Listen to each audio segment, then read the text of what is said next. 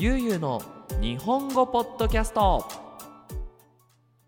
はい皆さんこんにちは。ゆうゆうの日本語ポッドキャストのお時間です。皆さん元気にしていますでしょうか、えー、今日は2022年の12月12日。えー、と月曜日にこのポッドキャストを撮っています。今日はね1212の月曜日ですよ。なんかねもう読むだけで元気が出ちゃいますね。そんなことない？はい。えーとねクリスマスまで残すところ？あと12日。もう2週間切りましたね。1週間ちょっとでもう皆さんはクリスマスですよ。どうなんかな？皆さんの国は？クリスマスは家族で過ごしますとか日本にいる人はねあのー、ね恋人と過ごしますとかっていうのはねオーソドックスですよね。中にはいやクリスマスなんてね仕事ですよっていう人もいると思います。日本はね祭日じゃないからね。っていうかさクリスマスって何曜日なの？今年。何曜日だ？えっ、ー、と24日。あ土曜日じゃん。あじゃあね仕事ですって人はほとんどいないかな。あまあ飲食店かレストランとかで働く人はねまあ仕事あるかもしれないですけども。うんどうでしょうね。あのー、この間ね先週の土曜日かえーと、メキシコ時間の朝に、えー、YouTube ライブをねこのゆうゆうの日本語ポッドキャストのチャンネルでやったんですけどあその時にねなんか新しい言葉が生まれまして。ね。えっ、ー、とサビクリっていう言葉が生まれました。はい。サビは寂しいのサビじゃなくてわびさびのサビにクリスマスですよ。つまるところサビっていうのは静かで美しいちょっと悲しいけど美しいみたいなね。そういう素敵な言葉なわけですよ。ね。最近ねクリぼっちクリスマス一人ぼっちだっていうね自分をこうね何て言うのかな自分かわいそうみたいに表現する言葉がね流行ってますけどもそんなことはないと。サビクリなんだと。俺は静かで綺麗な時間を過ごしたいんだっていう風にねそういう風にポジティブに捉えてくれれば いいかなと思いますけども。どうでしょうね。はい皆さん今年のねクリスマスの予定なんかはねこのポッドキャストが YouTube に上がる時にはぜひぜひコメントで書いてくれると嬉しいです。はい。さあということでね今回は以前にもねちょっとリクエストがあったんですけどねゆうすけさんの、えー、クリスマスの思い出を話してほしいというリクエストがありました。はい。どうなんかな？やっぱ日本人のさクリスマスといえばちょっとこう恋人関係でロマンチックでドラマがあるんじゃないかと思っている人がたくさんいると思うんですが、えー、結果から言うとですねあのー、もう寂しいもんですよ。ただみんなさ僕さもう大学生の時彼女と過ごしてもうめっちゃハッピーみたいなさそういうなんかねあののろけ話っていうんだけどなんか俺幸せみたいなそういうのは聞きたくないと思うんですよ。面白い話を聞きたいと思いますのでまあ3つのねストーリーを皆さんにお話ししたいなと思います。それではよろしくお願いします。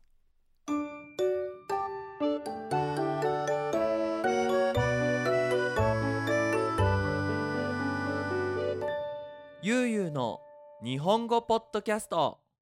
はい。1つ目のお話なんですがこれはもう大学生の時です。これ多分ね大学1年生だったかな。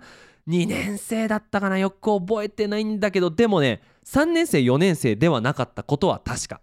はい。何をしたかっていうとねえっ、ー、と僕の幼なじみのライブにね行ってきたんですよ。はい。ライブなんてさ今ちょうどねあの僕の好きなアニメでえっ、ー、となんだっけ「ボッチ・ザ・ロック」っていうねロックのアニメやってるんですけどまあね彼女たちはライブハウスで音楽を演奏するんですよ。もうまさしくあんなイメージを想像してください。うん、ライブハウスで友達がライブするってなってよし行こうって。なんかいろいろねそのいいプレゼンテーションができるように僕手伝うよみたいな感じでみんなで盛り上がっちゃってねその行ったわけですよ。でその僕の幼なじみは埼玉県の高校に通っていて僕は静岡県の沼津市っていうねまた全然違うところの高校に通ってたんだけどまあクリスマスねライブっていうことであの行くってなってね。まあそうやって言うとさユうスケはなんて友達を大切にするいいやつなんだって思うかもしれないけどももうそのうちの80%は可愛い女の子に出会えると思ってたからね。言ったわけですよ。やっぱクリスマスちょっと前だったかな？ね恋人が欲しいななんて思う年頃じゃないですか。はい。でえっ、ー、とまあ友達のねライブに行って。でああいうコンサートっていうか、まあ、ライブハウスねこう小さいこうなんていうのかなこう地下にあるようなスペースでみんなは演奏をするんだけど、あのー、いろんなバンドが来るわけですよ。確かね55つぐらいバンドがあったかな？で友達のもあってね。うん、で、えー、っとまあ、友達のねプレゼンテーションもなかなか良かったんですけどそこでね呼ばれたある3人組の女の子のバンドがが出てきてですね。でその高校のバンドじゃないらしいんですよ。つまりその幼なじみと同じ高校の女の子3人組もそのバンドがあってその友達で他の町から来た3人組の女の子のバンドが、まあ、演奏をしていてね。もうはっきり覚えてるわ。あのベースの女の子なんですよ。であの、すごいね何て言うのかなゆったりとした服ってわかるかな？こうジーンズみたいなのじゃなくてすごいこう体は小さいのに大きいサイズの服を着ていてで帽子はねなんかねハンチング帽子ってわかるかな？あの昔のヨーロッパの人がさヨーロッパのおじさんがあの狩りこうハントをする時にさかぶってるようなあのゴルフのおじちゃんたちがかぶってるようなああいう帽子を確かかぶっていてね。うん。ですごい髪の毛が長くて。で、まあ、僕はその友達のライブも見てたから前の方で見てたんですけど何て言うのかなすごくね綺麗だなって思ったんですよ。珍しく。うん。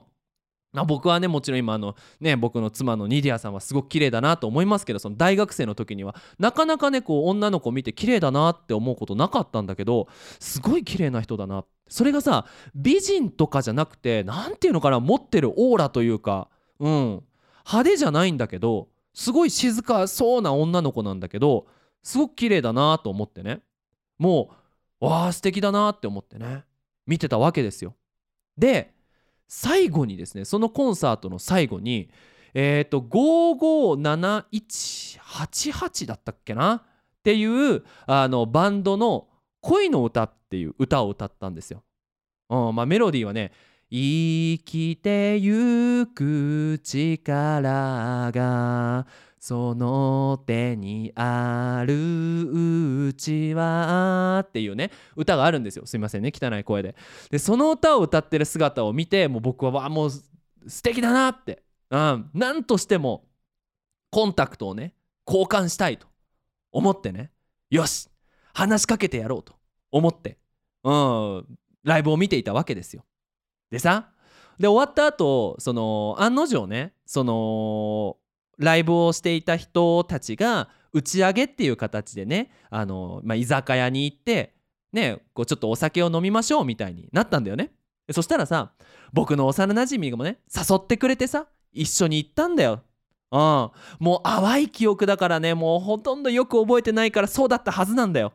ででさでそのじゃあよし話そうってなったけど僕結構シャイでその自分から女の子に話しかけるとかめちゃめちゃ苦手なタイプだったんですよ。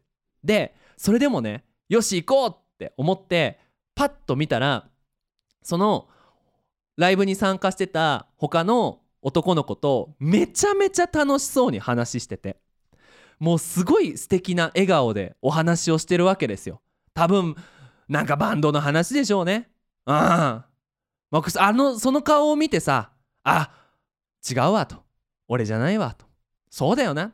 そんなさ、音楽なんて詳しくもない。まあ、CD は聞くけど、ねえ、そうやって音楽、楽器が上手に弾けるわけでもない。そんな僕がね、バンドやってる子に話しかけるなんて、なんて、なんていうのかな。その、悪いさ、モチベーションでなんかライブに行っちゃったんだろうと思ってさなんかすげえ恥ずかしくなってでまあそれがそのね飲み会が終わって僕はスッと家に帰ったんですけどね。なんかもうは一言も一言も話してないのにさなんかすごいこう悲しい気持ちになってね家に帰りましたよ。これがクリスマスのねライブっていう事件です。皆さんもねこういう経験あるでしょうか？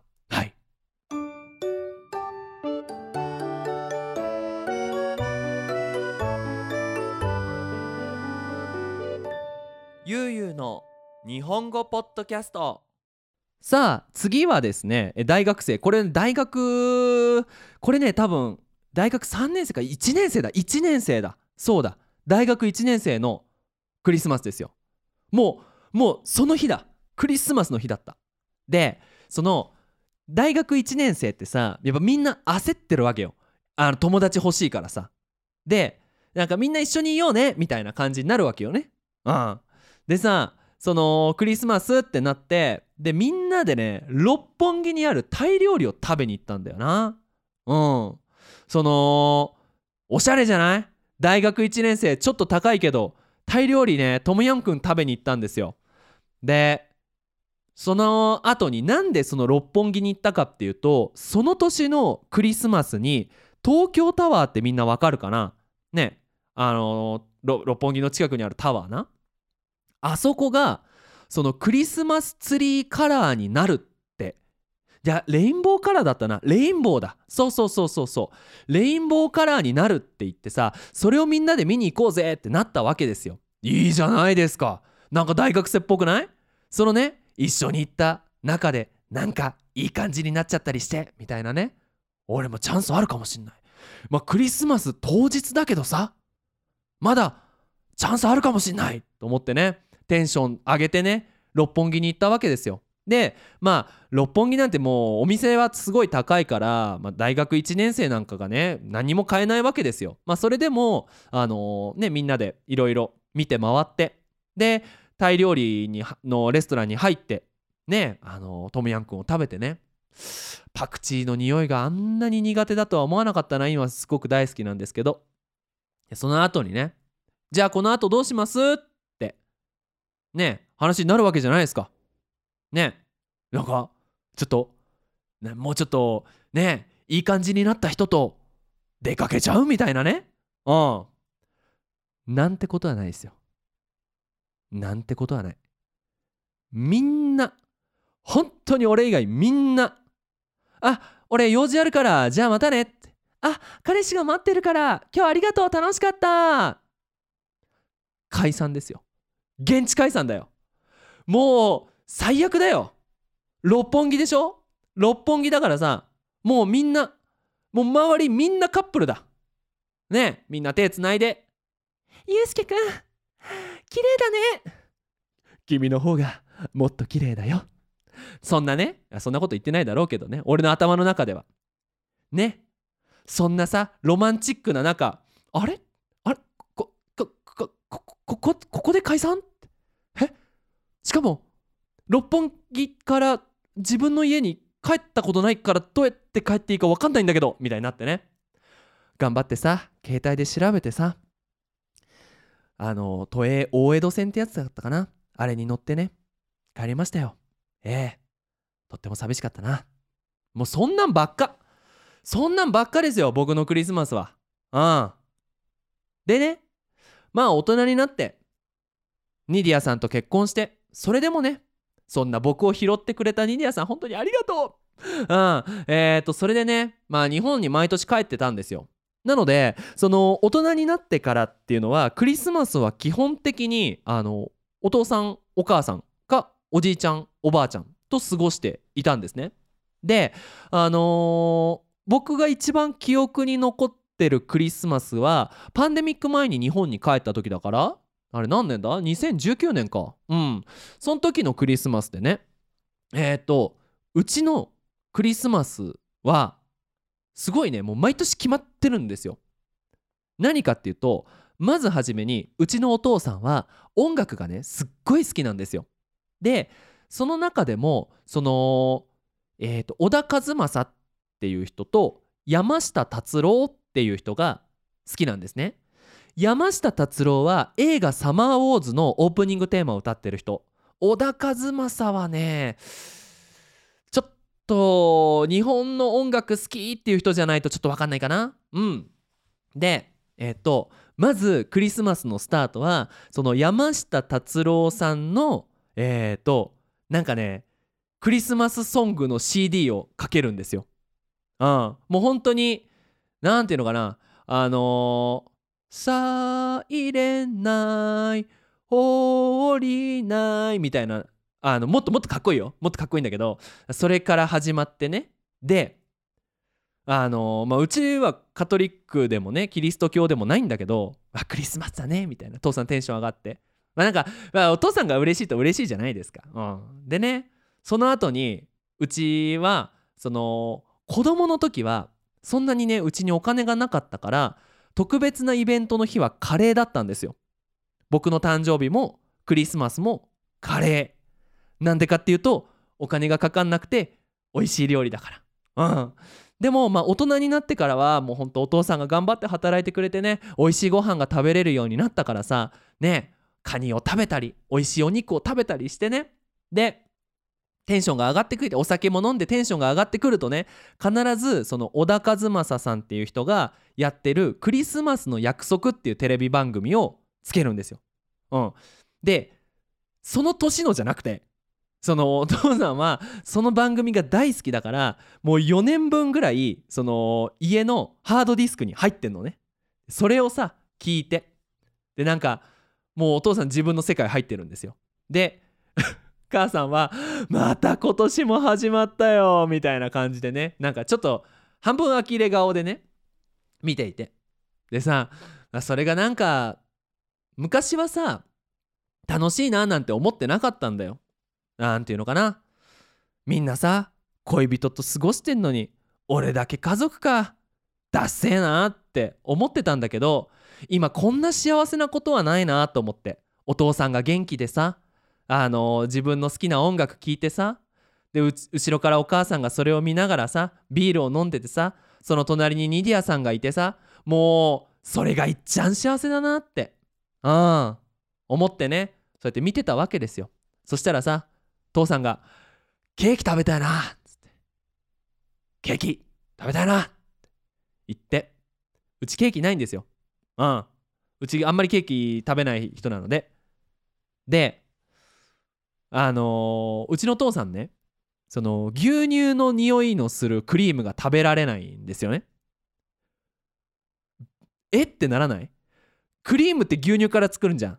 でも牛乳の匂いがちょっとでもすると食べれないんだよ。もうバニラの匂いがめちゃくちゃ強い。もうあの100円ぐらいで売っている山崎っていう会社のショートケーキじゃないと食べれないのねゆうすけケーキ食べたいなっつって言われて。あ食べたい？じゃあ買ってこようかなっつってね。ニディアさんとそっからもう24日の夜だよ。あれ8時ぐらいだったかな。家からで出てね。スーパーに山崎のケーキ買いに行ったんだけどなかなか見つかんなくて。そりゃそうだよね。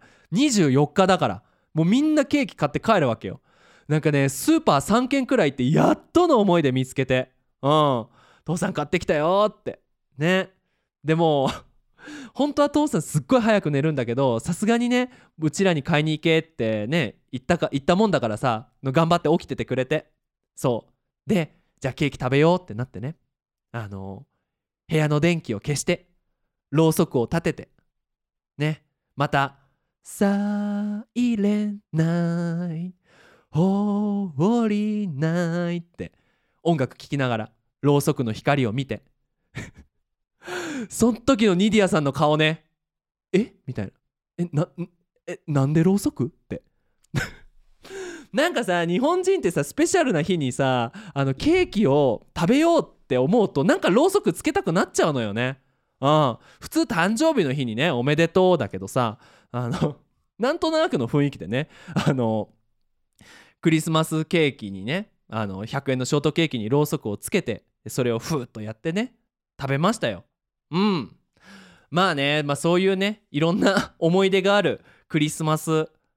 僕のクリスマスでしたけど、まあ、それ以外にも本当にねいろんなメキシコでのいい思い出だったり子供の頃のいい思い出とかもあるんですけどもねあの最後に何を言いたいかっていうとあのクリスマスの日にはぜひぜひ家族に連絡をしてほしい。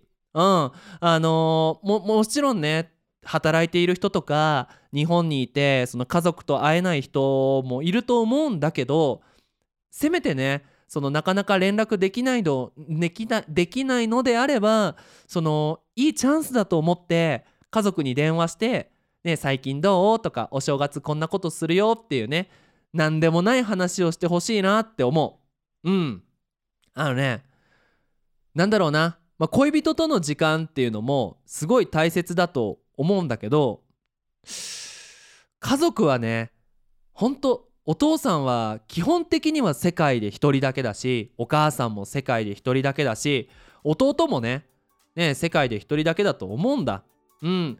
やっぱそういうねその今まで僕のことを子供から見てくれたそういう大切な人とねいろんなことを思い出してその時間を大切にしてあげることが一番幸せにつながるんじゃないかなと思います。まあね中には問題があって家族と話したくないっていう人もいるけどやっぱり一人ぼっちっていうのは寂しいけど別にそれが恋人じゃなくてもいいと思うんだ。ね。あの気の置けない仲間っていうんだけどすごいリラックスできる仲間とぜひぜひねあの素敵なクリスマスを過ごしてほしいなというところで今回のポッドキャストは終わりにしようと思います。はいということで最後にお知らせをさせてください。えー、ゆうゆうの日本語ポッドキャストでは、えー、パトレオンと、えー、オンラインクラスをやっています。えーと、興味がある方はぜひぜひゆうゆう日本語アットマーク gmail.com までご連絡ください特にプライベートレッスンはもうあと1人ぐらいしか受けられないのでもうぜひぜひゆうすけとね、あのプライベートで1対1で日本語勉強したいっていう人はできるだけ早めに連絡をしてくれればいいかなと思いますということでそれでは引き続き日本語の勉強頑張ってください。それじゃあまたね。バイバイ。